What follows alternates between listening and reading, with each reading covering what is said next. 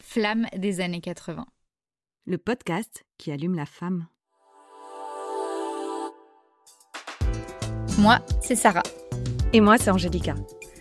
En ce mois de janvier, on vous embarque tous les dimanches sous notre tente pour parler de la maternité.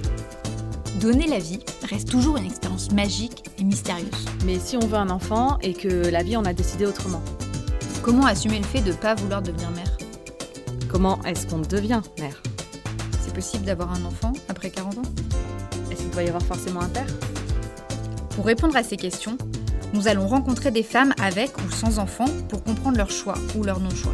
Nous avons envie de mettre en avant ces nouvelles héroïnes, qui se sentent souvent en marge de la société sans l'avoir forcément décidé.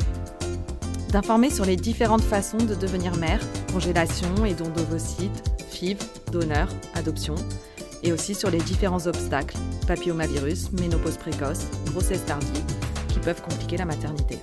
Chaque femme a le droit d'avoir son propre timing et ses propres règles, en fonction de ses envies, de ses blessures et de son parcours.